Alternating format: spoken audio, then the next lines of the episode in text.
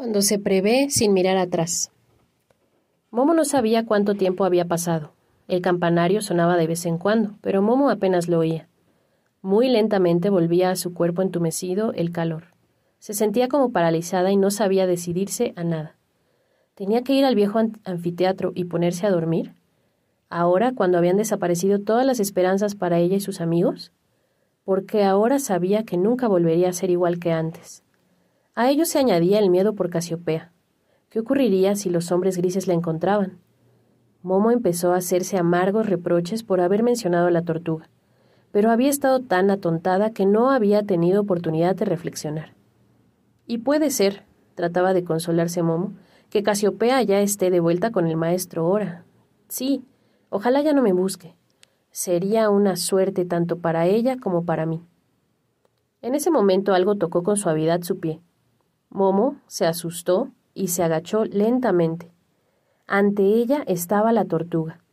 En la oscuridad relucían las palabras Ya estoy aquí. Sin pensárselo, Momo la recogió y la ocultó debajo del chaquetón. Entonces se enderezó y escuchó y miró en la oscuridad, porque temía que los hombres grises pudieran estar cerca todavía. Pero todo estaba silencioso. Casiopea pataleaba con fuerza bajo el chaquetón e intentaba soltarse. Momo la sujetaba con fuerza, pero miró hacia ella y susurró Por favor, estate quieta. ¿A qué vienen estas tonterías? ponía en el caparazón. No tienen que verte, susurró Momo.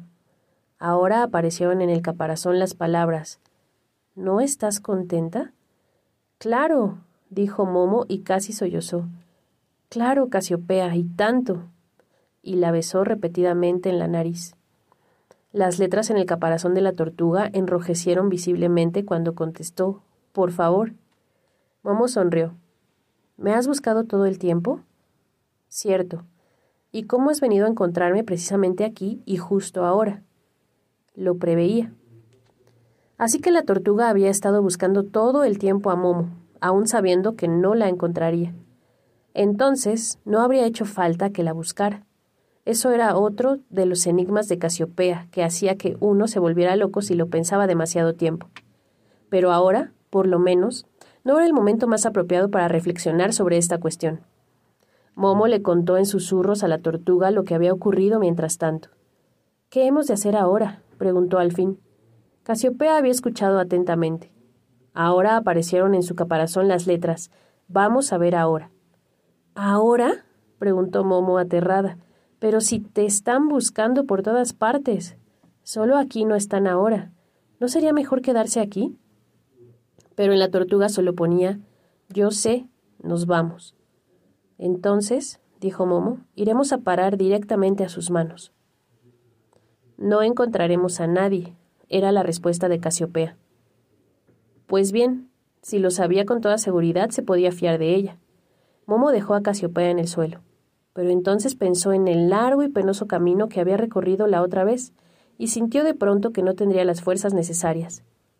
Ve sola, Casiopea, dijo en voz baja. Yo no puedo más. Ve sola y dale recuerdos al maestro Ora. Es muy cerca, ponía en la espalda Casiopea. Momo lo leyó y se volvió asombrada. Poco a poco se dio cuenta de que estaba en aquel barrio mísero y como desierto del que había pasado, la vez anterior, a la zona de las casas blancas y aquella luz tan curiosa. Si era así, ¿acaso podría llegar todavía hasta la calle de Jamás y la casa de ninguna parte? Está bien, dijo Momo, voy contigo. ¿Pero no podría llevarte para ir un poco más de prisa? No, ponía en el caparazón de Casiopea. ¿Por qué tienes que arrastrarte tú misma? preguntó Momo. A esto vino la enigmática respuesta. El camino está en mí. Con esto, la tortuga se puso en marcha y Momo la siguió poco a poco y pasito a pasito. Apenas la niña y la tortuga habían desaparecido por una de las callejuelas, las sombras de las casas alrededor de la gran plaza cobraron vida. Recorrió la plaza una risita cenicienta. Se trataba de los hombres grises que habían espiado toda la escena. Una parte de ellos se había quedado atrás para observar secretamente a la niña. Habían tenido que esperar mucho, pero ni ellos mismos habían pensado que la larga espera tendría tanto éxito. Allá van, susurró una voz cenicienta. ¿Las cogemos? Claro que no, murmuró otra. Las dejamos marchar. ¿Por qué? preguntó la primera voz. Si tenemos que cazar la tortuga, nos han dicho, a cualquier precio. Es verdad, ¿y para qué la queremos? Para que nos lleve a casa de hora. Exacto, y es justo lo que está haciendo, y ni siquiera tenemos que obligarla, lo hace voluntariamente, aunque sin querer. Volvió a recorrer las sombras de la plaza una risita átona. Pasen enseguida la noticia a todos los agentes de la ciudad. Puede interrumpirse la búsqueda. Que todos se unan a nosotros. Pero cuidado, señores. Ninguno de nosotros ha de interponerse en su camino. Que les dejen la vía libre. No han de encontrarse con ninguno de nosotros. Y ahora, señores, sigamos a nuestros cándidos guías.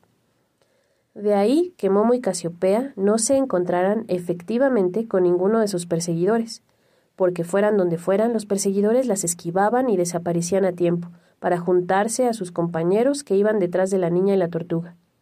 Una procesión de hombres grises cada vez más larga seguía en silencio a las dos fugitivas, manteniéndose siempre oculta detrás de una esquina.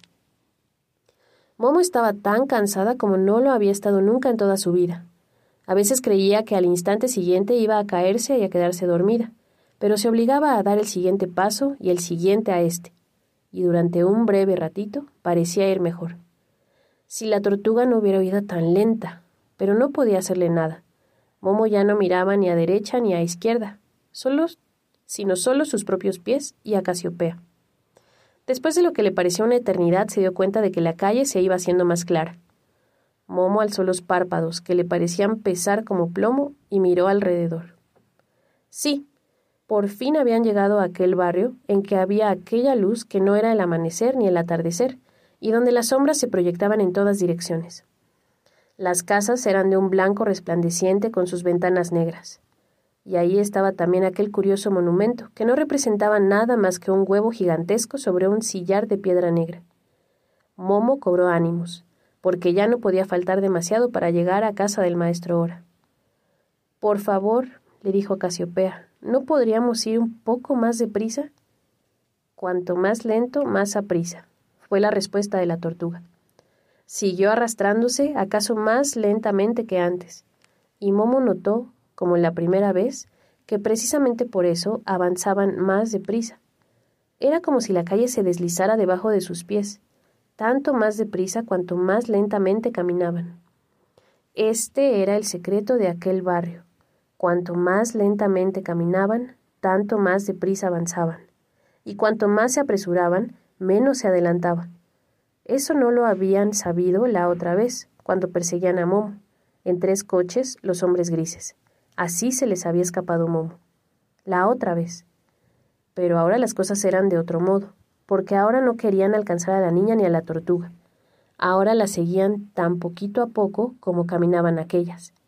Y así también ellos descubrieron este secreto. Lentamente las calles blancas detrás de las dos se llenaron con un ejército de hombres grises.